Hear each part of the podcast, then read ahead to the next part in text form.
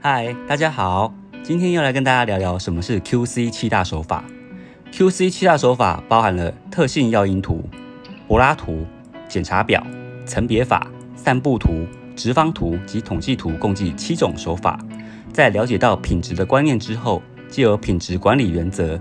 利用 QC 七大手法来当做提升品质的方式。而在这七大手法当中，每种手法都有其运用的要领。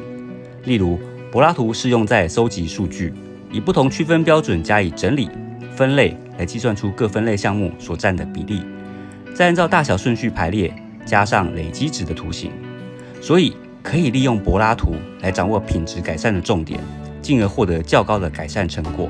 也是运用最为广泛的手法之一。以一个办训机构的承办人员为例，将简单的柏拉图运用于训练业务时，一定可以发现，经常派训参加某职类训练的公司，在各年度派训的情形。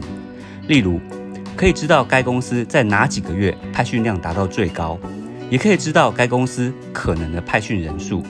因此，在课程规划时，就可以依照统计数据来调整开班的时间与梯次，按照分布情形投入培训的量能，将资源做最有效的利用，达到经济成本最佳化。同时也能提升服务品质。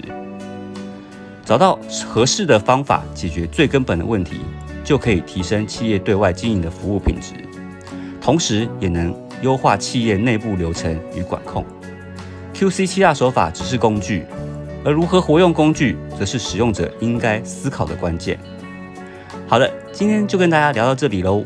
有兴趣了解更多的朋友，不妨上网搜寻一下 CPC。财团法人中国生产力中心有关 QC 七大手法的课程，